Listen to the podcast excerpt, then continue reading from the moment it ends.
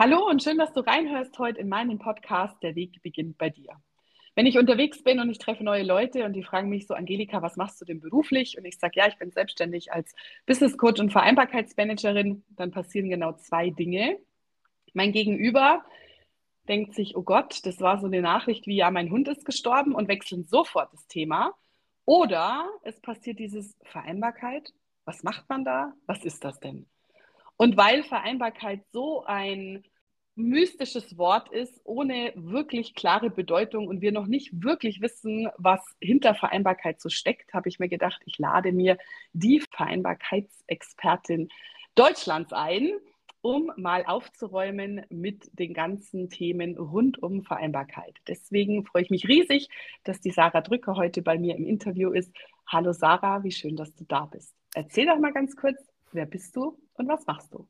Hallo, liebe Angelika, was ist das denn für eine tolle Vorstellung? Vielen, vielen Dank für die Einladung in deinem Podcast. Vereinbarkeitsexpertin Deutschlands. Die Latte ist jetzt hoch, hoch aufgehangen. ja, ähm, wer bin ich und was mache ich? Mein Name ist Sarah Drücker. Ich ähm, bin die Gründerin und Geschäftsführerin von Smart Work. Und ähm, Smart, mit Smart Work haben wir uns vorgenommen, Vereinbarkeiten in Unternehmen neu zu definieren. Das heißt, das impliziert schon, diese Begrifflichkeit äh, zu hinterfragen und vor allen Dingen ganz, ganz viel Wissen zur Vereinbarkeit in die Welt hinauszutragen. Ähm, ja, und als Gründerin dieses Unternehmens habe ich mir selbst nicht nur aufgebaut, ähm, vorgenommen, ein Unternehmen aufzubauen, das für Vereinbarkeit steht, sondern vor allen Dingen mir als Gründerin auch die Rahmenbedingungen selber zu schaffen, um für mich Vereinbarkeit zu leben. Das ist ganz, ganz wichtig, denn ich bin ähm, Mama von zwei Kindern, einer ähm, sechsjährigen Tochter und einem dreijährigen Sohn. Ich bin selber Tochter, Schwester, Ehefrau, ähm, Enkelin. Ich habe einen großen Freundeskreis. Ich äh, reise für mein Leben gerne ähm, und bin immer so von ganz, ganz akutem Fernweh getrieben, ähm, brauche deswegen individuelle Lösungen in meinem Leben. Und äh, ja, deswegen beschäftigt mich das Thema Vereinbarkeit nicht nur beruflich, sondern wie du dir vorstellen kannst, auch ähm, privat, täglich und immer. Ja, absolut. Also ich kann hinter allem, was du gerade beschrieben hast, auch für mich in den Haken machen. Bei mir würde ich aktuell noch äh, Hausbesitzerin, Waldbesitzerin, Landwirtschaftsbesitzerin hinten dranhängen. Alles so Themen, die mich äh, irgendwie nie beschäftigen wollten und jetzt doch sehr viel beschäftigen nebenbei. Und ähm, da, da kommen so ganz viele Themen. Bevor wir jetzt aber so richtig tief in Vereinbarkeit einsteigen, und mal klären wollen, was ist das denn und was macht das denn, äh, würde ich gern ein bisschen mehr verstehen, wie kommst du denn überhaupt dahin und wie kommt das Thema denn überhaupt zu dir? Was hast du denn gemacht, bevor du dich selbstständig gemacht hast?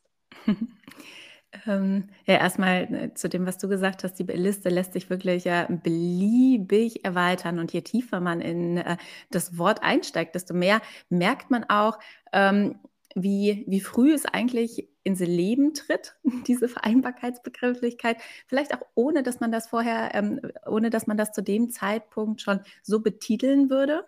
Und ich glaube, ähm, das trifft auch auf mich zu. Also wenn ich jetzt so mit meinem Wissen zurückgucke, dann, ähm, als ich beruflich gestartet bin, ich habe nach meinem Studium eine Weltreise gemacht. Ich bin erst mal ein Jahr, habe ich komplett ausgecheckt und bin, ähm, bin mit meinem Freund damals ähm, um die um die Welt gereist und fand das halt einfach großartig, ne? so komplett ohne Strukturen, ohne System, ganz, ganz frei.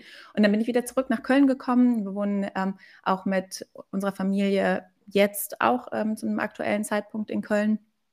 Und da habe ich mir einen Job gesucht und den habe ich mir eigentlich auch ähm, ja, ich habe es einfach so auf mich zukommen lassen. Ich habe ähm, BWL studiert mit dem Schwerpunkt ähm, International, International Business. Ich habe vorher eine Ausbildung als Fremdsprachenkorrespondentin gemacht und habe dann einfach geguckt, so worauf habe ich denn gerade Bock.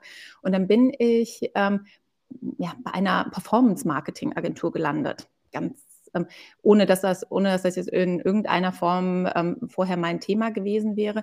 Was ähm, mir dieser Job allerdings von Anfang an ermöglicht hat, war so eine komplette Freiheit in meinem Arbeiten. Ich habe da im Vertriebsteam ähm, gearbeitet und ähm, hatte auch viele Kunden, überall anders ähm, in Deutschland, bin viel gereist, habe dann den Schweizer Markt mit aufgebaut, habe da auch ähm, von Anfang an viel Reisetätigkeit mitgenommen. Das heißt, ich habe unterbewusst, glaube ich, schon genau das gemacht, ähm, was ähm, ich mir heute jetzt auch so für meinen Business-Ausbau weiter vorgenommen habe, mir Freiheiten zu schaffen, die vielleicht mit so einem klassischen Job, Einstiegsjob in Anführungsstrichen, ähm, gar nicht unbedingt assoziiert werden. Das heißt, ich hatte einen 40 äh, im klassischen Sinne, hatte aber nie das Gefühl, weil ich gar nie zu keinem Zeitpunkt 40 Stunden im Büro gesessen habe, sondern mir das schon so auf ähm, so frei eingeteilt habe. Und genau dieser rote Faden, würde ich sagen, hat sich auch so durch mein Leben gezogen. Ich habe den äh, Job dann gewechselt, bin ähm, zum Verlag gegangen, habe da mit der Zielgruppe Eltern angefangen zu arbeiten beim ähm, Magazin Eltern. Kennen wahrscheinlich viele der äh, Zuhörerinnen, Zuhörer, ähm, wenn, wenn ich das jetzt sage, genau, Eltern und Urbia und habe da die, die Kampagnenbetreuung gemacht für die digitalen Plattformen, habe da also schon mit der Zielgruppe Eltern gearbeitet, noch bevor ich dazugehörte und habe das auch in einem hybriden Modell gemacht, von Köln aus nach Hamburg regelmäßig gependelt, viel durch Deutschland gereist, um ähm, meine Kunden damals zu treffen. Das heißt, so dieses, ähm, ich ich mache mir oder ich suche mir meine Rahmenbedingungen in eigentlich vorgegebenen, in Anführungsstrichen, ähm, Systemen, war so, würde ich sagen, der rote Faden, der sich durchgezogen hat. Und das passt auch ziemlich gut zu dem, ähm, wie ich jetzt ja, äh, zum Thema Vereinbarkeit dann über den ganz, ganz klassischen Weg gekommen bin, weil ich ähm, bin zum ersten Mal 2017 Mama geworden und ähm, habe damals in meiner Elternzeit ähm, gemerkt, dass ja mit dem Muttersein wirklich, wirklich viel passiert und habe viele Frauenbranchen und äh, Hierarchieebenen übergreifend auf Netzwerkveranstaltungen äh, zusammengebracht, wo ich gemerkt habe, das ist so spannend, weil es sind alles Mütter, die ganz unterschiedliche berufliche Backgrounds haben, die wahnsinnig gut qualifiziert sind, die aber alle den gleichen Struggle haben. Und da fing es im Kopf an zu arbeiten und habe gemerkt, wow, okay, das ist, ähm, das, das muss etwas sein, was, äh, was größer ist als das Thema Selbstoptimierung. Das muss etwas sein, was größer ist als ähm, individuelle Themen, sondern das ähm, muss etwas sein, was von unseren Rahmenbedingungen, in denen wir leben, irgendwie ja vielleicht unterstützt oder sogar sogar provoziert wird, dass ähm, wir Frauen damals, ne, war das ähm, war ja die meine eigene Situation, ähm, wenn wir Mütter werden, genau anfangen uns mit mit diesen Themen zu beschäftigen, so dass wir dass wir das Gefühl haben, wir kommen nicht mehr hinterher, wir werden keiner Rolle mehr wirklich gerecht, wir wissen nicht genau, wie wir es, äh, wie wir dieses Leben und Arbeiten zusammenbringen wollen. Und ja. Ja, genau da wurde es mir bewusst, so wow, es gibt, gibt ein Thema. Ja, und vor allem, was ich das Spannende finde, ähm, diesen Perspektivwechsel zwischen, und ich sehe das bei meinen Coaches auch ganz viel und bei allen, mit denen ich so zusammenarbeite, dass wir, wenn wir Mama werden und dann irgendwann an den Punkt kommen, wo wir das Gefühl haben, boah, krass, ich kriege das nicht mehr alles auf die Kette. Irgendwas fällt immer hinten runter und als allererstes bin das gefühlt immer irgendwie ich. Ähm, dass wir immer das Gefühl haben, das liegt jetzt an mir und an meinem mhm. Versagen ja. und daran, dass ich den Selbstoptimierungswahn nicht ideal ausgeführt habe und nicht bis ins Exitus mich mit irgendwelchen Kalender-Apps äh, überschlage oder nicht gut genug planen kann oder nicht, nicht gut genug strukturiert bin oder meine mhm. To-Do-Listen nicht im Griff habe oder sonstiges. Und dass wir aber da gar nicht drauf kommen, dass ich gar nicht der Fehler bin, sondern dass das System außenrum der Fehler ist. Und ähm, dass, dass diese Erkenntnis, und ich sehe das ganz oft, gerade auch wenn wir in mein Timeout-Retreat fahren und ähm, da alle zusammenkommen und die Möglichkeit haben, auch wirklich mal komplett offen über ihre Situation zu sprechen, dass wenn die erste so diesen, diese kleine Bombe droppt und sagt so, boah, ich krieg's einfach nicht hin, ich weiß nicht, ich schaff's nicht mehr, und dann alle diesen Relief haben, so dieses Ausatmen, oh Gott sei Dank, der geht's auch so, mhm. weil mir geht's auch so. Und das ist genau das, was du gerade beschrieben hast, ja. Und dann kommt so ein Dominoeffekt, dass jede andere sagt, egal ob sie Mama ist oder nicht, aber irgendwie ich kriege das auch nicht so hin, wie ich mir das vorstelle. Mhm. Und zu merken, wir sind da im Kollektiv alle in der gleichen Situation, aber niemand hat so den einen Schlüssel zu sagen, das musst du tun und dann funktioniert es. Und für mich war damals, ich wollte ja nie selbstständig sein. Mhm. Nie. Also ich komme ja aus der Augenoptik und da gibt es den klassischen Weg. Entweder du machst Konzernkarriere in einem der großen Filialisten, das, was ich getan habe und immer tun wollte, oder du bist eben bei einem kleinen Optiker und sagst dann früher oder später irgendwann, äh, ich mache meinen eigenen Laden auf. Das ist mhm. das, was meine Mutter gerne gehabt hätte, was ich tun soll. Ähm, aber das war überhaupt nie mein Thema. Sich selbstständig machen war überhaupt, also gar nicht auf meinem Radar, bis ich dann in der Situation saß mit zwei kleinen Kindern und nach meinem zweiten Studium und meiner Ausbildung als Business Coach. Und ich wollte loslegen, aber ich habe gemerkt, ich finde absolut keinen einzigen Arbeitgeber, der für mich das erfüllt, was ich mir beruflich in der Zukunft vorstelle. Eben, was du gerade gesagt hast, die Flexibilität, mhm. aber eben auch, und das war so mein ähm, Punkt, wo ich dann entschieden habe, es geht nur in die Selbstständigkeit, weil ich wollte nie in diesem Struggle leben, mich entscheiden zu müssen, gehe ich in die Arbeit, weil mein Arbeitgeber verlangt von mir, dass ich heute komme oder bleibe ich mhm. bei meinem kranken Kind als Beispiel oder irgendwelchen anderen ja. Gründen. Ähm, sondern ich wollte immer die Freiheit haben zu sagen, das, was in dem Moment für mich vorgeht, das geht auch vor. Und wenn es mal der Job ist, ist es der Job.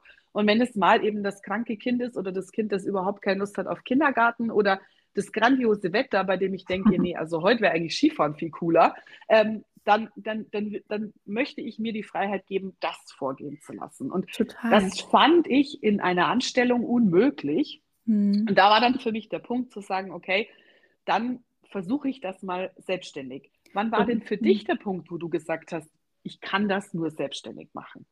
Ja, ich würde an der Stelle sogar noch einen Schritt ähm, zurückgehen. Warum ich eben auch so ausgeholt habe, wo komme ich beruflich her, ist, dass ich das jetzt ähm, mit dem Wissen oder dem aktuellen Status, den ich so ähm, habe, halt auch bei viel, viel jüngeren Leuten schon beobachte und vielleicht auch damals schon unterbewusst wahrgenommen habe, weil nämlich ähm, auch viele meiner Freundinnen, die damals in den Job eingestiegen sind, nicht diese Freiheiten, Freiheiten hatten oder nicht mhm. diese Art ähm, hatten zu arbeiten, wie, wie ich es mir in einem vermeintlich klassischen Job irgendwie ähm, einrichten konnte ne? oder wie ich es mhm. definiert habe.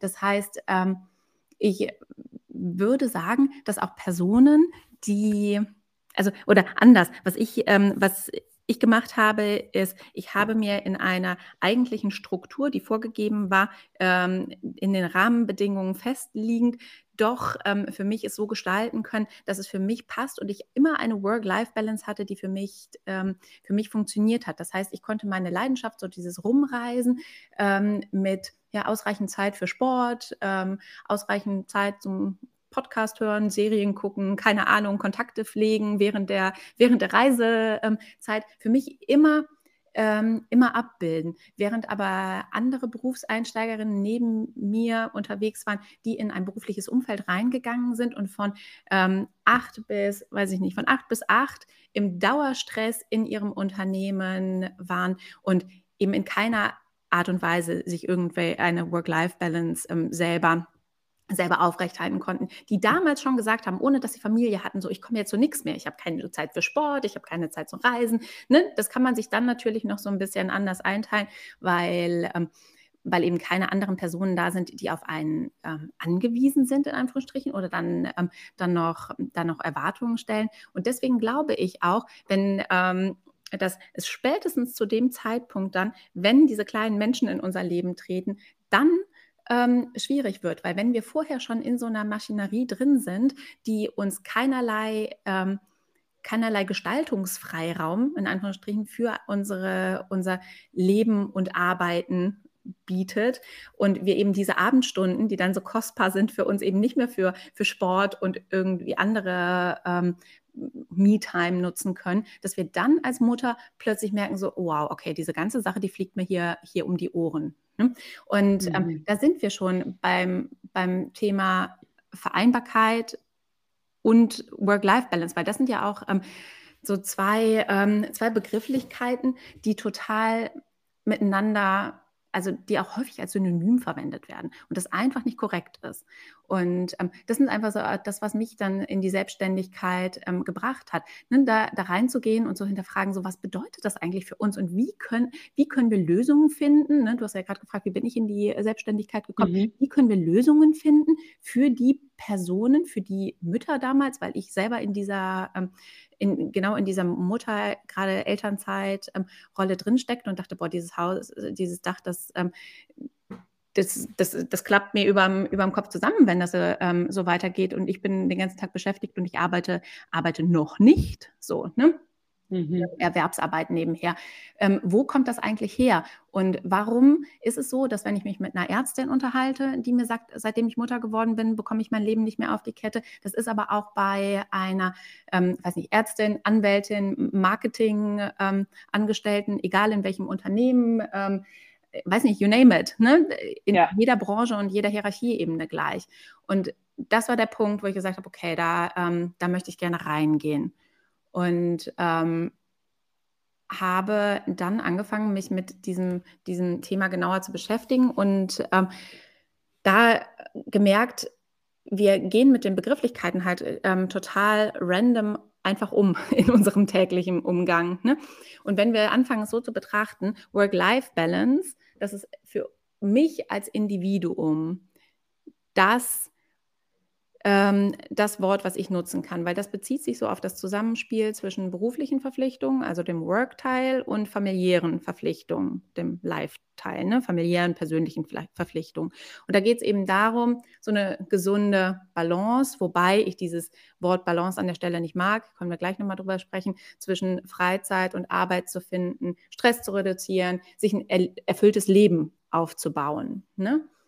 Warum ja. ich das Wort Balance an der Stelle nicht mag, ist, weil ich es so schwierig finde, ähm, da von einer Balance zu sprechen, weil es einfach je nach Lebensphase gar nicht möglich ist, das immer in einer Balance zu halten. Ich weiß auch gar nicht, warum es das Ziel sein sollte, es immer ausgewogen gegeneinander zu stellen, sondern es ist auch völlig in Ordnung, ähm, das eine, dass das eine mal mehr, mehr Kraft hat oder mehr Zeit benötigt als das andere, ne? also mehr Raum bekommt ähm, als das andere.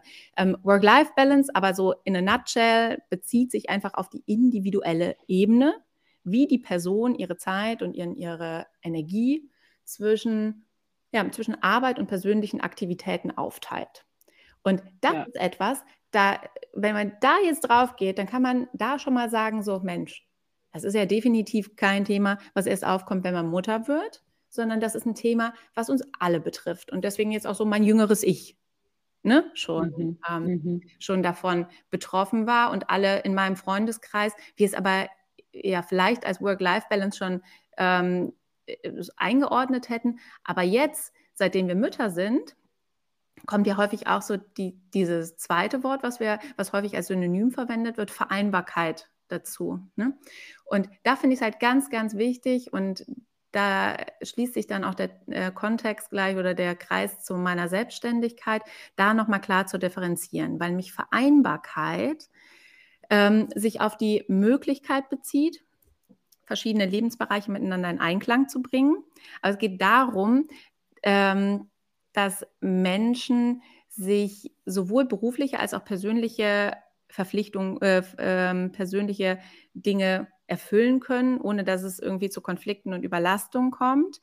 Aber Vereinbarkeit bezieht sich auf diese gesellschaftliche Ebene. Das heißt, es umfasst ganz, ganz viele verschiedene Aspekte, wie zum Beispiel flexible Arbeitszeiten, Kinderbetreuungsmöglichkeiten, Unterstützung für pflegende Angehörige. Ne? Also Work-Life-Balance, so dieses, was sich aufs individuelle Zusammenspiel zwischen Arbeit und persönlichem Leben bezieht, während Vereinbarkeit aber diese gesellschaftlichen Rahmenbedingungen und die ähm, Unterstützungssysteme meint, die es uns Menschen überhaupt ermöglichen, verschiedene Lebensbereiche ähm, erfolgreich miteinander zu vereinbaren, zusammenzubringen. Ne? Und da reinzugehen und sich das bewusst zu machen, je nachdem, in was für eine in was für Rahmenbedingungen ich gesellschaftlich, wirtschaftlich unterwegs bin, welche Unterstützungssysteme ich als Individuum zur Verfügung gestellt bekomme, desto leichter oder möglicher ist es für mich, eine von gelingender Vereinbarkeit zu sprechen, im Umkehrschluss aber auch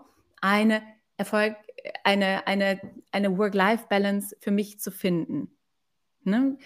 Mhm. Vereinbarkeit, so das große, der große Bereich, in dem wir da uns da bewegen und in dem wir walten. Ähm, aber ähm, Work-Life-Balance ist eben genau das, was wir als Individuum dann für uns daraus machen können. Ja, jetzt hast du, jetzt hast du äh, das, das angesprochen und ich finde das total spannend, weil ich persönlich, ich kriege ja äh, Gänsehaut bei Work-Life-Balance im, im, in Anführungsstrichen negativen Sinne, ähm, weil das für mich so ein, das ist ein Begriff, den nutze ich auch, weil alle schon so eine Verständlichkeit dafür haben, was damit gemeint ist. Ja? Also das ist ja schon viel auch medial präsent, das liest du in den ganzen Achtsamkeitsmagazinen und jeder weiß so ein bisschen, was man mit Work-Life-Balance verbindet und kann damit was anfangen. Und für mich ist aber das Spannende an diesem Ansatz und in, in meinem Fall auch das Negative, weil ich immer das impliziert bekomme, dass das heißt, dass ich mein Leben trennen kann. Mm. In mein Arbeitsleben, mein Berufsleben und mein Privatleben, was mm. ja den Work- und den Life-Teil quasi ähm, betrifft. Und dass ich das irgendwie dann in Balance bringen soll oder noch viel, viel schlimmer, weil einfach unmöglich in Balance halten soll. Ja, also ich meine, jeder, der äh, Yoga macht oder jede, die Yoga macht und schon mal versucht hat, in dieser Balanceübung stehen zu bleiben, so auf Dauer kriegst du das nicht hin. Ja, also das geht je nach Trainingssituation eine ganze Weile ganz gut, aber äh, für immer geht das nicht. Und ähm, dann gibt es ja diesen wunderschönen Begriff von Work-Life-Harmony, von allen, die nicht mehr über Balance sprechen wollen, die sprechen dann mhm. über Harmonie. Das geht mir noch weniger über die Lippen, weil ich denke, also äh, wenn, wenn nichts in meinem Leben harmonisch ist, dann wird das auch nicht harmonisch werden. Mhm. Aber was ich, was ich damit meine und warum das jetzt mir persönlich so aufstößt, ich habe ja fünf Jahre in Shanghai gelebt und gelebt und gearbeitet in China.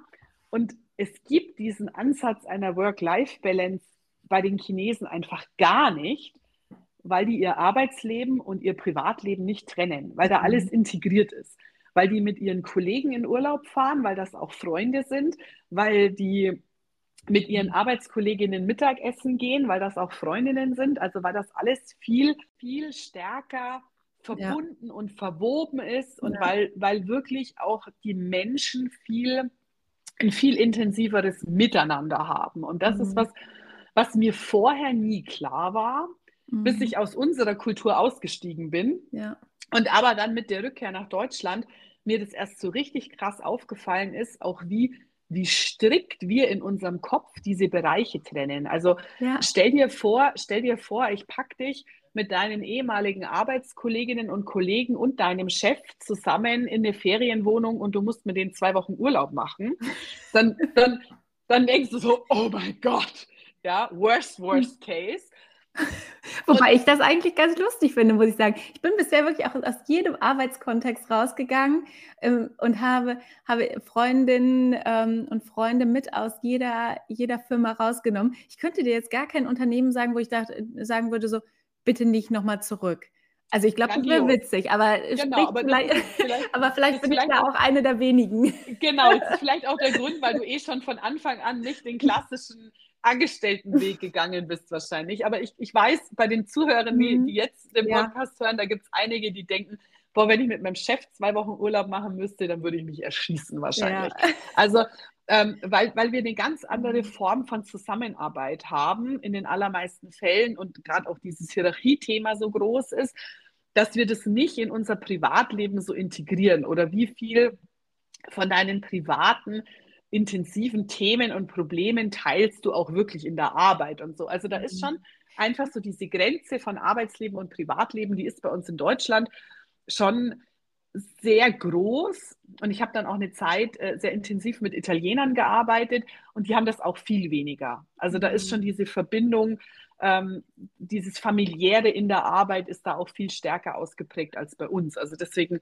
ja, ähm, ja habe ich das Gefühl, bei uns ist dieses Work-Life-Balance auch so ein Thema, weil wir das eben in zwei so krass unterschiedliche Bereiche trennen. Und das ist eigentlich ja. das, wo ich das Gefühl habe, da liegt schon einer der grundsätzlichen Fehler in unserem System, mhm. ähm, weil ja unser Arbeitsleben Teil unseres Lebens ist. Also ich habe ja nur dieses eine Leben, mhm. das ich mhm. mit unterschiedlichen, und ich beschreibe das ganz gerne mit so unterschiedlichen Zeiträdern und je größer der, der Zeitanteil ist und der verändert sich je nach Lebensphase, aber diese Zahnräder, die laufen ja alle ineinander und deswegen zeichne ich ja, ja, Vereinbarkeit gerne als dieses Modell von diesen ganz vielen unterschiedlichen Zahnrädchen und die müssen halt alle ineinander greifen und wenn sie das nicht tun, dann stockt dieses ganze mhm. System und das ist genau dann unser Thema, wo ich am Abend ins Bett gehe und denke so, ja. Mhm. Welches, welches Rädchen läuft eigentlich gerade noch? Wobei, wenn wir da, wenn wir da noch mal so ein bisschen tiefer reingehen,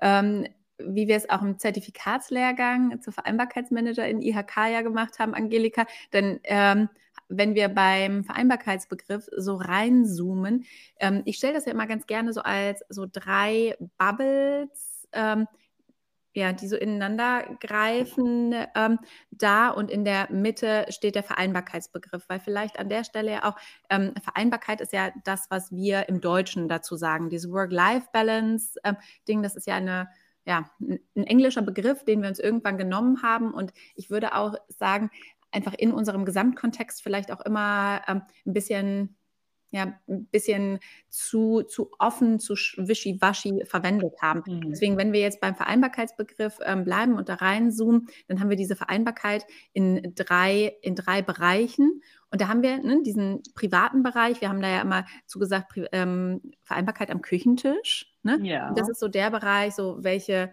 welche Rahmenbedingungen, welche Unterstützungssysteme habe ich in meinem privaten Umfeld, meine Familie, meine Freunde, meine Partnerinnen, äh, Partnerin, wie baue ich es für mich individuell auf, dass diese einzelnen Zahnrädchen ineinander klicken und es auch wirklich ähm, funktioniert, aber wohl wissend, dass wenn die anderen beiden Bubbles, die anderen ähm, beiden beiden Bereiche nicht auch darauf einzahlen, wie ich mir es aufbaue, es gar nicht funktionieren kann. Und diese anderen beiden Bereiche, das ist einmal der große, super relevante gesellschaftspolitische Bereich, Ne? Und das ist, das ist so ähm, das, was wir von der Gesellschaft vorgegeben ähm, bekommen, dass sich automatisch auch auf unsere aktuelle private Küchentischsituation auswirkt. Ne? Das, sind, ähm, das sind klassische Rollenbilder, denen wir, ähm, denen wir hinterherlaufen. Das sind auch so, ähm, das sind das sind aber auch Steuergesetze, ne? Ehegattensplitting, das sind, das sind Rahmenbedingungen, die uns vorgegeben werden. Das sind Betreuungs- und Bildungseinrichtungen, zu denen wir an bestimmten, in bestimmten ähm, Ortschaften oder in Städten mehr oder weniger guten Zugang ähm, zu haben und auch zu einer ganz klar definierten Zeit ähm, Zugang haben für unsere Kinder, die meist nicht mit, ähm, mit unseren Arbeitszeiten in irgendeiner Form kompatibel ist, weil nämlich unser gesamtes gesellschaftliches System nicht auf eine Doppelerwerbstätigkeit von ähm, ja, von Familien wie ausgelegt ist, sondern all das, in dem wir uns bewegen, in diesem Bereich, äh, ist ein gewachsenes, ein, ein gewachsener Rahmen, der davon ausgeht, dass eine Person zu 100 Prozent Care-Arbeit leistet und die andere Person zu 100 Prozent ähm, Erwerbsarbeit leistet. Und da sind wir beim dritten Bereich, den ich einfach absolut super relevant finde und jetzt eben auch schon ange, äh, mehrfach angeteasert habe. Das ist so der, der wirtschaftliche Rahmen. Ne? Wie ist mein berufliches Setup? Was habe ich für Rahmenbedingungen in meiner in meinem Unternehmen, in der Organisation, in der Institution, in der ich arbeite, die auf meine Vereinbarkeit am Küchentisch oder auf meine, mein Verständnis von Work-Life-Balance und das, was ich für meine, für meine individuelle Situation brauche. Ähm, worauf kann ich da zugreifen? Gibt es Arbeitsmodelle, die dazu passen? Habe ich Flexibilitäten in meinem Beruf? Ne? Kann ich vielleicht sogar, wie ich es eben ähm, erzählt habe, etwas, was ich sehr gerne mache, das Reisen mit meinem beruflichen verbinden. Und dadurch habe ich gar nicht das Gefühl, dass ich so ähm, in einem, in einem ähm, wirtschaftlichen System drin stecke. Ähm, habe ich lebensphasenorientierte Unterstützungssysteme, weiß ich nicht, wie Betreuung ähm, bei, wenn ich in eine Pflegesituation komme, kriege ich da in irgendeiner Form Support von meinem Arbeitgeber? Habe ich genug Zeit und Raum für ähm, für Ehrenamt, äh, Hobbys, weiß ich nicht, meine Haustiere, die mir wahnsinnig viel ähm, bedeuten. In was für einer Unternehmenskultur bewege ich mich und wie werde ich hier als Individuum wahrgenommen und wie kann ich mich hier ähm, entwickeln? Und das, diese drei Bereiche, dieses Private, das Gesellschaftspolitische und das Wirtschaftliche, das ergibt in der Mitte für mich die Möglichkeit, ähm, Vereinbarkeit für mich als gelingend in meinem Leben stattfinden zu lassen oder eben nicht. Das heißt wirklich auch so diese Verantwortung, die wir, die wir Mütter besonders spüren, einfach von unseren Schultern mal, mal runterzunehmen und zu sagen, es geht nicht darum, ähm,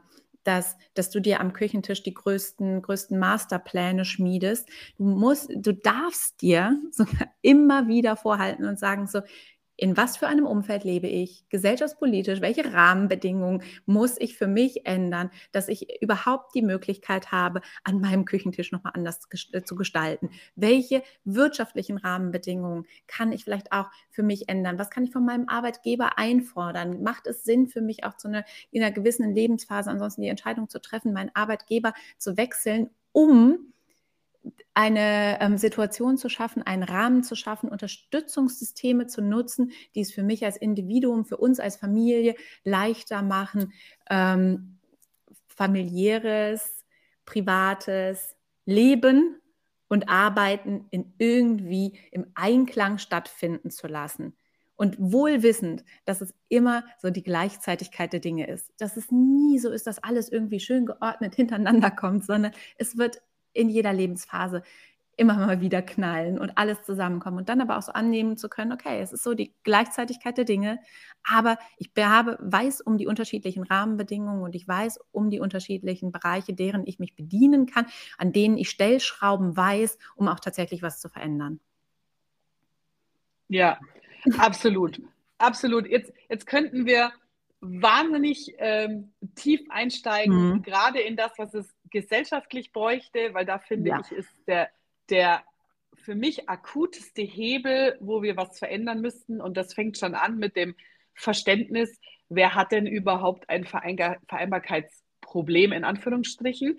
Ähm, weil ich merke ganz oft, dass das wirklich auch noch gesellschaftlich ganz stark in dieses, ja, das sind ja nur die Mamas, die mhm. dieses Problem haben, weil die ja wieder arbeiten gehen wollen. So, warum können die nicht auch einfach zu Hause bleiben? Ähm, da sehe ich den, den, den, den größten Ansatz aktuell, muss ich sagen. Neben da grätscht wahrscheinlich, da grätscht ja. wahrscheinlich direkt die Wirtschaft rein und sagt so, nein, ja. nein, ne, hier kann keiner zu Hause bleiben. Wir haben einen akuten Fachkräftemangel. Und auf den, ne, Genau, genau so ist es. Und dann wirtschaftlich einfach das Thema auch, welchen Stellenwert habe ich als Mutter, als angestellte Mutter in meinem Unternehmen? Das ist das nächste Riesenthema, ähm, was ich immer so spüre. Und dann natürlich aber auch, ähm, wo wir wieder eher bei den politischen Rahmenbedingungen sind, hatte ich erst äh, gestern Abend in einem Gespräch mit einer Zahnärztin, die sagt, in meiner Praxis, ich, ich kann das Arzthelferinnen-Thema nicht mehr abdecken, mhm. ähm, weil die alle viel zu lange in Elternzeit sind und ja. es überhaupt nicht attraktiv ist, dass die wiederkommen zum Arbeiten, weil ihre Männer überhaupt nicht in Elternzeit gehen können, weil sich das wieder über das Elterngeld mhm. nicht abbilden lässt und so mhm. weiter und so weiter und so weiter. Also da, da könnte man jetzt wahnsinnig tief reingehen. Ja. Das wäre aber nochmal eine Stunde Gespräch für einen anderen Podcast. Definitiv. Ähm, denn mich würde tatsächlich noch ähm, viel mehr interessieren, weil du vorhin gesagt hast, ein, eingestiegen in das Gespräch mit deiner eigenen Gründung, dass du für dich natürlich auch definiert hast. Ähm, und da kommen wir wieder zu diesem Klassiker, der Schuster hat die schlechtesten Schuhe. Und das sehe ich ganz oft auch bei Gründerinnen, dass wir ja Selbstständigkeit so als Lösung sehen, um aus ein paar Vereinbarkeitsproblematiken auszusteigen und dann aber mhm. gleichzeitig als Gründerin selber uns das eigene Grab schaufeln oder die Mauer selber schon so hoch bauen, dass wir da gar nicht mehr drüber kommen ähm, und unsere Vereinbarkeitsthemen selber dann überhaupt auch nicht gelöst ja. kriegen. Und ich weiß, wovon ich spreche, weil ich gerade die letzten anderthalb Jahre alleine war mit meinen Kindern und mein Mann beruflich nicht da. Also ich mhm. kann ein Lied davon singen, wenn man es selber eben nicht hinkriegt zu Hause. Deswegen würde mich noch total interessieren, was sind denn für dich selber so deine eigenen äh, Tipps und Tricks zur Vereinbarkeit und was hast du in deiner Gründung mit Smart Work anders gemacht? damit das auch für dich all die Punkte erfüllen kann, die du dir vorstellst, wie dein eigenes Business funktionieren soll, ohne eben selber in dieses Hamsterrad reinzurennen? Mhm. Da bin ich auf dem Weg. Aber ich kann euch, äh, ich nehme euch gerne auf diesem Weg äh, jetzt mit und äh, wohl wissend, dass ich, ähm, ich selber in diesem Prozess gerade mittendrin stecke, aber für mich erkannt habe, ähm, das ist jetzt meine Chance. Also ich, ich habe schon mal gegründet und wusste, wie ich es jetzt nicht nochmal haben möchte. Und äh, ich weiß auch, ich arbeite am Thema gelingende Vereinbarkeit. So ein großes Impact-Thema. Ich sehe einen ganz, ganz großen Hebel in der Wirtschaft. Ich habe da super viel Wissen zu. Ähm, und was ich mir einfach zur Aufgabe gemacht habe dieses Jahr, das auch ähm, in den Aufbau ähm, meines eigenen Bus Businesses tatsächlich einfließen zu lassen. So practice, practice what you preach. Und wie gesagt, da bin ich noch längst nicht am Ziel, aber ich bin auf einem sehr, sehr guten Weg, weil ich mich für mich erkannt habe, dass ähm, ja, dass es für mich nur funktioniert, wenn ich mir Gedanken mache, so was wirklich zählt für mich ähm, im Leben und wenn ich es schaffe, dieses ähm, meine meine privaten meine privaten ähm, Ziele mit meinen beruflichen Zielen zu verknüpfen. Und ähm, ich habe dazu ein absolut ähm, super Favorite Book, was ich jetzt auch so ein bisschen zu meiner, ähm, zu meiner Bibel gemacht habe, muss ich sagen. Das heißt The Big Five for Life von John Strelecki. Vielleicht kennt das sogar einer, ähm, mhm. ein oder andere von euch. Ist ein Bestseller auch in, ähm, im Bereich so der ähm, seiner, seiner Kategorien und für alle, die es nicht gelesen haben, empfehl große, große Empfehlung. Und was ich gemacht habe, ist, ähm, als ich Smart Work jetzt Anfang des Jahres angefangen habe, neu zu denken, ist ähm, dieses Buch das dritte, vierte, fünfte Mal gelesen und ähm, für mich meine Big Five for Life einmal im Privaten zu definieren und einmal äh, im Beruflichen für Smart Work auch ähm, zu definieren. Weil ähm, vielleicht um das, ähm, um das zu verstehen, in dem Buch ähm, John Strelecki beschreibt darin so ein sehr, sehr schönes, schönes Bild. Der sagt also, stell dir vor, ähm, du gehst am Ende deines Lebens durch ein Museum und jeder Tag in deinem Leben bekommt ein Bild oder eine Tonsequenz oder so einen kurzen, kurzen Videoclip. Und nach deinem Leben, es ist deine, dein, dein Job, jeden Tag durch dieses Museum durchzuführen, durch das Museum deines Lebens und den Menschen zu erklären, was du da gemacht hast. Und du guckst dir die Bilder jeden Tag wieder und wieder und wieder an. Und ähm, wir haben die Möglichkeit für uns während unseres Lebens diese Bilder zu gestalten. Ne? Also so, dass wir, das Ziel sollte also für jeden von uns sein, sich jeden Tag zu fragen, ist heute ein guter Museumstag? Also möchte ich das Bild, was ich heute mit meinem Tag kreiere, auch später in meiner Museumsgalerie haben?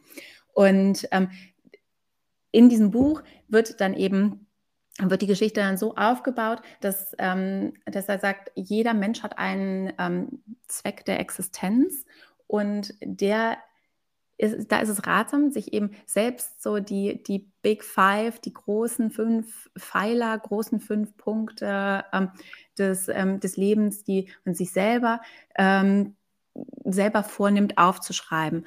Und ähm, genau das habe ich gemacht für mich und für, ähm, für Smart Work und habe dann geschaut, so passen die zueinander. Und ähm, mein Ziel war es, eine Firma aufzubauen, mit der ich es schaffe, meine eigenen Ziele zu erreichen und gleichzeitig damit auch die wirtschaftlichen und Werteziele des Unternehmens zu verfolgen. Also diese Bereiche, wie du es gerade gesagt, äh, im, äh, gesagt hast, nicht voneinander abzugrenzen, sondern so miteinander zu verflechten, dass ich automatisch alles, was ich in meinem Leben tue, auf meine privaten und meine beruflichen ähm, Ziele einzahlt.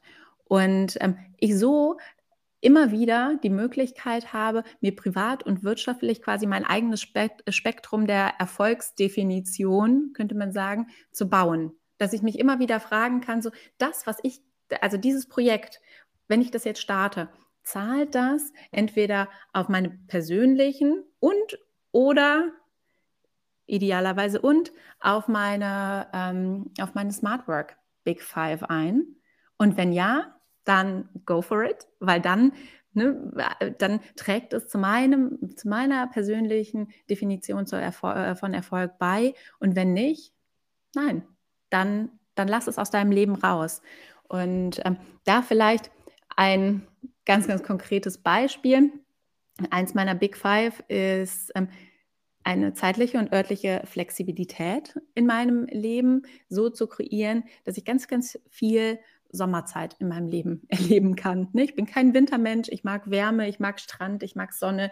Ähm, und mir, also mit meiner Firma ein, ähm, ein Leben aufzubauen, was es mir ermöglicht, auch von überall aus zu arbeiten. Ne? Das heißt, diesen Remote-First-Gedanken ähm, Future Work, vielleicht auch bei ähm, Smart Work immer mitzudenken, macht es gerade wirklich Sinn, was ich hier anbiete? Und wenn ich das jetzt auf, diesen, ähm, auf den Zertifikatslehrgang zum Beispiel ähm, übertrage, dann kann ich ein ganz klares Daumen hoch geben, weil der Zertifikatslehrgang Vereinbarkeitsmanager in IHK, den ich gebe, der ist 100% remote aufgebaut. Alle ExpertInnen ähm, schalten sich digital dazu. Alle LehrgangsteilnehmerInnen können von überall aus auf der Welt ähm, an dem Lehrgang teilnehmen. Die Prüfung vor der IHK findet 100% digital statt. Und es ist genau so konzipiert, dass trotzdem ausreichend Zeit für ähm, intensiven Austausch da ist und wir gemeinsam an einem Ziel arbeiten. Das heißt, ne, das immer wieder so zu challengen, wenn ich, äh, wenn ich den nächsten Schritt in meinem Business gehe, zu überlegen, bin ich noch on track oder nicht?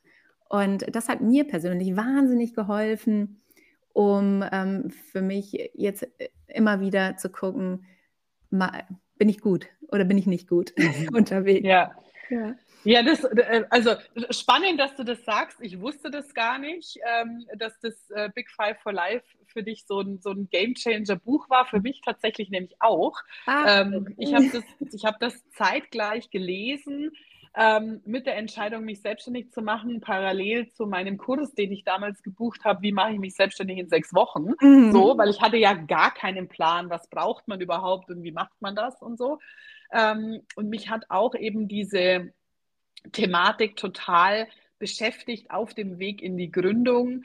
Was stelle ich mir überhaupt vor? Wie wird denn mein Leben dann, ähm, wenn ich mhm. selbstständig bin? Und was sind so die Themen, die mir auch wichtig sind, die ich nicht nur für mich bewege, sondern die ich auch mit meinem Unternehmen bewege. Ja, und deswegen genau. fand ich da das Buch auch wahnsinnig inspirierend. Insofern auch von mir eine absolute Leseempfehlung. Ich habe mir auch aufgeschrieben, ähm, große, große, ähm, große Vision, irgendwie Think Big, um Neues zu erschaffen, ne? aufs Bauchgefühl zu hören und dann aber auch mutige Schritte zu gehen. Mhm. Und ähm, finde das so spannend, weil ähm, John ähm, Strelecki ja auch in seinem Buch ähm, gar nicht von Mitarbeitenden spricht, ne? also wenn es darum geht, ein Unternehmen dann aufzubauen, sondern er sagt immer, ähm, dass, dass er diese Menschen so als Weggefährten oder als künftige Reisegefährten im Unternehmenskontext auch ähm, beziffert. Und ich finde das so schön, weil ich glaube, ähm, dass das auf ganz, ganz viele Lebenssituationen auch so für uns passt. Und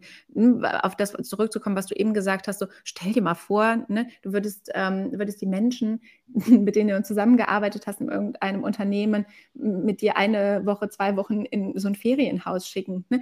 Wenn wir künftig rangehen und in unserem unserem Kontext und unserem Arbeitskontext die Menschen als Weggefährten und gar nicht nur so als, hey, aufgezwungene Kollegen irgendwie so betrachten, ne, sondern immer gucken, so bei Reisegefährten, was, was, ist, was bedeutet das eigentlich gerade, dass diese Person hier in meiner Nähe ist? Und gibt es nicht vielleicht doch irgendwas, wie wir uns, ähm, warum es Sinn macht, dass wir gerade zu der aktuellen Zeit am gleichen Ort sind? Ne? Vielleicht. Äh, vielleicht steckt da viel mehr hinter. Ne? Und das, das so zu hinterfragen, finde ich einfach total spannend. Und ja, so bin ich, so bin ich auf meinem Weg und versuche eben so dieses klassisch wirtschaftliche und die Vereinbarkeit, ähm, Vereinbarkeitscases, die man auch in harten Zahlen und Erfolgen ähm, im wirtschaftlichen Kontext ausdrücken kann, aber auch immer wieder ähm, extrem menschenzentriert und menschenfokussiert zu betrachten und ganz viel ähm,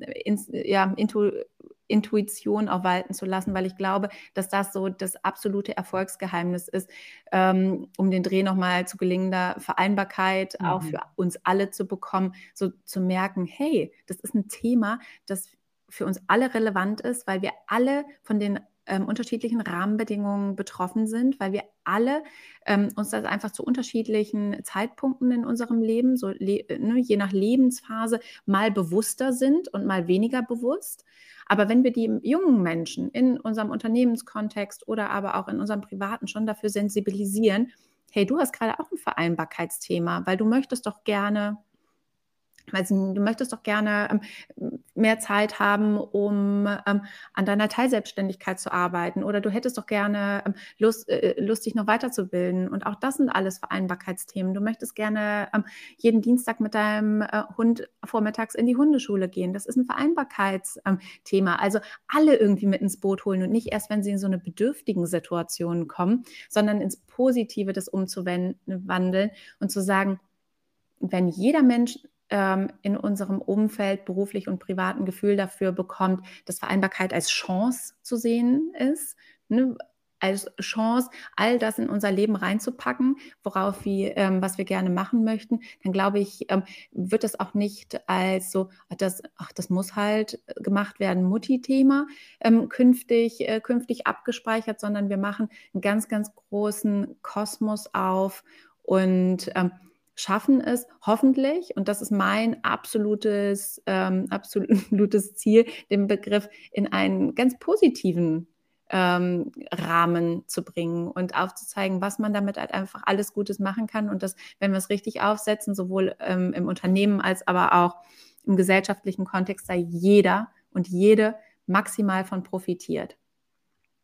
Ja, absolut. Und das schreibe ich genau so und ähm, kann ich als allererstes mal zu 100 Prozent für deinen Lehrba Lehrgang als Vereinbarkeitsmanager oder Vereinbarkeitsmanagerin unterschreiben, denn damit hast du wirklich ähm, eine Ausbildung, eine Weiterbildung 100 Prozent vereinbar gestaltet. Also jetzt war ich ja die Erste, die damals äh, diesen Kurs gemacht hat.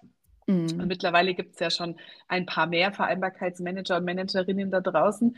Ja, ähm, sind und wir, es war aber, sind wir dreistellig, glaubst du yay, das? So, voll, da musst, mhm. musst du eine, eine ordentliche äh, Rakete zünden, ein, ein Feuerwerk ähm, abfeuern. Also das ist, das ist absolut so. Und ich muss sagen, das war das erste Mal, dass ich eine Weiterbildung für mich gemacht habe, die wirklich auch zu 100 Prozent vereinbar war, weil sie eben so flexibel gestaltet ist, dass ich mir die ähm, äh, in den Input so abrufen kann, wie es für mich passt, weil die Medien unterschiedlich gestaltet sind, von Hören über Sehen, über Live dabei sein, aber von egal wo, weil eben online. Und also das muss ich sagen, da kannst du auf jeden Fall für dich selber schon mal dir ordentlich auf die Schultern klopfen, weil das hast du mit dem Zertifikatslehrgang definitiv geschafft. Und wenn der dann auch noch auf deine eigenen Big Five for Life oder Unternehmensziele einzahlt, dann, dann doppelt auf die Schulter klopfen. Das ist das eine.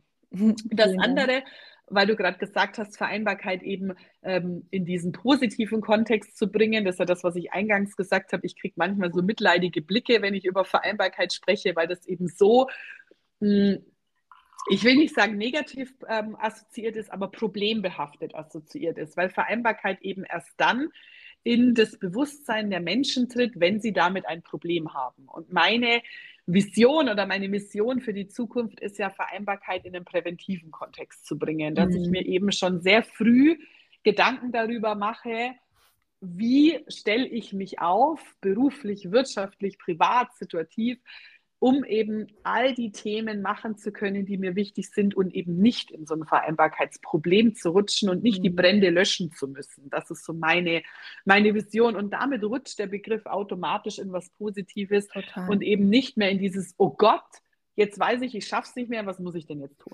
Total. Und, und ich glaube, das ist ein wahnsinnig, wahnsinnig guter, guter Ansatz, weil wir merken das jetzt auch in Unternehmen. Wir ähm, wir schulen mit Smart Work auch ähm, in Unternehmen jetzt Vereinbarkeitsbeauftragte und das machen wir ähm, als ja, On-Top-Qualifikation on für alle Personen im Unternehmen, ähm, abteilungsübergreifend, die sagen so, hey, ich möchte gerne für das Thema stehen, ich möchte als Multiplikator für Vereinbarkeitsmaßnahmen, für Sichtbarkeit, für Vereinbarkeit bei uns im Unternehmen stehen.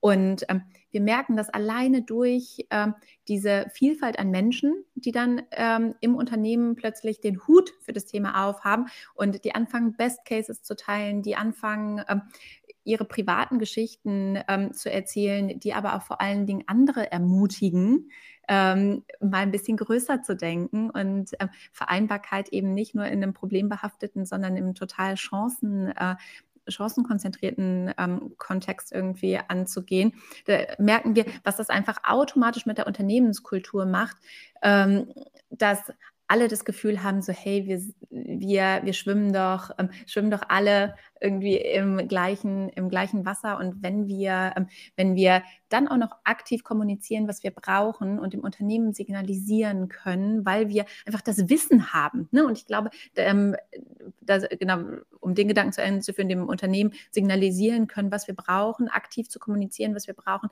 dann können die Unternehmen das auch viel, viel leichter umsetzen und sind sogar dankbar, weil ähm, dann sind es eben keine Vereinbarkeitsmaßnahmen, die im Unternehmenskontext einfach nur stattfinden, aber nicht genutzt werden. Und das zahlt, ähm, zahlt dann wieder auf beide Seiten ein. Und das ist in einer Form eben auch ein präventives Thema, weil ich weiß sofort, wenn irgendwann mal ein ähm, ja, Pflegefall vielleicht in meiner Familie auftritt, an wen ich mich im Unternehmen wenden kann und gehe gar nicht verloren, ne? sondern und weiß, ich bin damit nicht alleine. Und das gilt eben auch für das. Ähm, das Thema Elternzeit, das gilt für, ähm, für sämtliche Themen. Ich weiß, an wen ich mich wenden kann, wenn ich ähm, gerne mehr Zeit für ein Ehrenamt hätte. Und äh, ich glaube, da braucht es einfach ganz, ganz viel ähm, ja, Wissen Wissens- und Wertearbeit noch, und zwar in allen Bereichen, also Aufklärung im privaten Bereich, hm, wenn ich weiß, wie ich mich als Eltern ähm, aufstellen kann, dass es Möglichkeiten gibt, es anders zu machen als die Familien rechts und links um mich herum, ähm, dann bin ich dazu er ermutigt, ähm, neue Wege zu gehen. Gesellschafts ähm, gesellschaftspolitisch Rollenbilder zu hinterfragen und meinen Beitrag dazu zu leisten, dass sich, ähm, dass sich Rollenbilder in meinem Umfeld, ähm, Umfeld ändern, Betreuungssituationen ändern. Lieber Angelika, du bist ein, das beste Beispiel dafür, ne? Ähm, ja. aktiv zu kommunizieren, welche Betreuungszeiten ähm, nötig sind, damit überhaupt äh, Vereinbarkeit von den Familien in einer Ortschaft gelebt werden kann. Oder aber auch im eigen, beim eigenen Arbeitgeber eben sich den Hut aufzuziehen, zu sagen, ich schlaue mich, ähm, schlaue mich für das Thema auf und ich, ähm, ich möchte als Multiplikator für das Thema ähm, dienen und möchte mich der Sache gerne annehmen. Ich glaube, und das ähm, sage ich eben ganz oft, dass ähm, ja, Vereinbarkeit fängt, fängt mit jedem Einzelnen von uns an. Und wenn wir alle da am gleichen, gleichen Strang ziehen, wenn wir alle die, äh, die gleiche Sprache sprechen, wenn wir alle uns neu trauen, neue Wege zu gehen und ähm, dieses, das war schon immer so und deswegen machen wir es auch weiter so, hinterfragen und einfach für uns sagen, so, so es besser und so machen wir es jetzt, dann haben wir wirklich eine Chance, was zu ändern und es für uns, ähm, ja, Vereinbarkeiten neu zu definieren. Total. Das ist eigentlich schon das ideale Schlusswort. Ähm, das ist so der Wrap-up über alles, was wir gerade ähm, besprochen haben. Trotzdem erzähl doch noch ganz kurz, wenn jetzt jemand zuhört, der sagt so, hey, die haben da über einen Zertifikatslehrgang gesprochen und das Thema Vereinbarkeit wäre für mich vielleicht beruflich äh, ein Thema, was mich interessiert oder eben für mein Unternehmen auch ganz spannend. Wann findet denn der nächste Zertifikatslehrgang statt und wie finde ich denn den, wenn ich jetzt sage, ach, eigentlich hätte ich Lust, ähm, da mal reinzugucken, was macht man denn da so? Wie, wie finde ich dich und wann ist der nächste Zertifikatslehrgang? Genau, der Zertifikatslehrgang findet ähm, zweimal im Jahr statt. Der heißt Zertifikatslehrgang Vereinbarkeitsmanager in IHK. Bieten wir in Kooperation mit der ähm, IHK Düsseldorf an. Der findet immer im Frühjahr und im Herbst eines jeden Jahres statt. Wir sind jetzt gerade ähm, im Winter.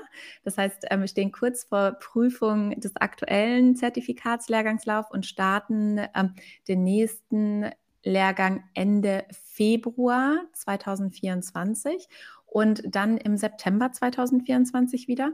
Wir haben ähm, alle Termine für das kommende Jahr bereits auf www.smartwork work mit Q am Ende.de ähm, veröffentlicht. Und ansonsten findet ihr mich auch auf LinkedIn, Sarah Drücker.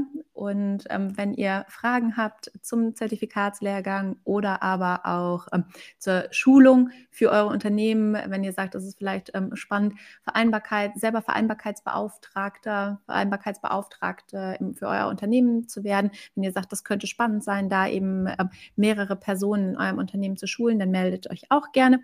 Auch die Informationen auf smartwork.de und ähm, über mich, LinkedIn, Sarah Drücker. Vielen, vielen Dank, liebe Angelika, für die Einladung in deinem Podcast. Super gerne. Ich habe mich so gefreut, dass du heute da warst, dir Zeit genommen hast für mich und meine Fragen. Und ähm, ja, ich freue mich sehr. Und jetzt darf ich dir noch einen wunderschönen Tag wünschen. Vielen Dank dir auch. Ein ganz, ganz toller Raum, den du geschaffen hast, um über so wichtige Themen zu sprechen. Danke dir. Dankeschön. Schönen Tag.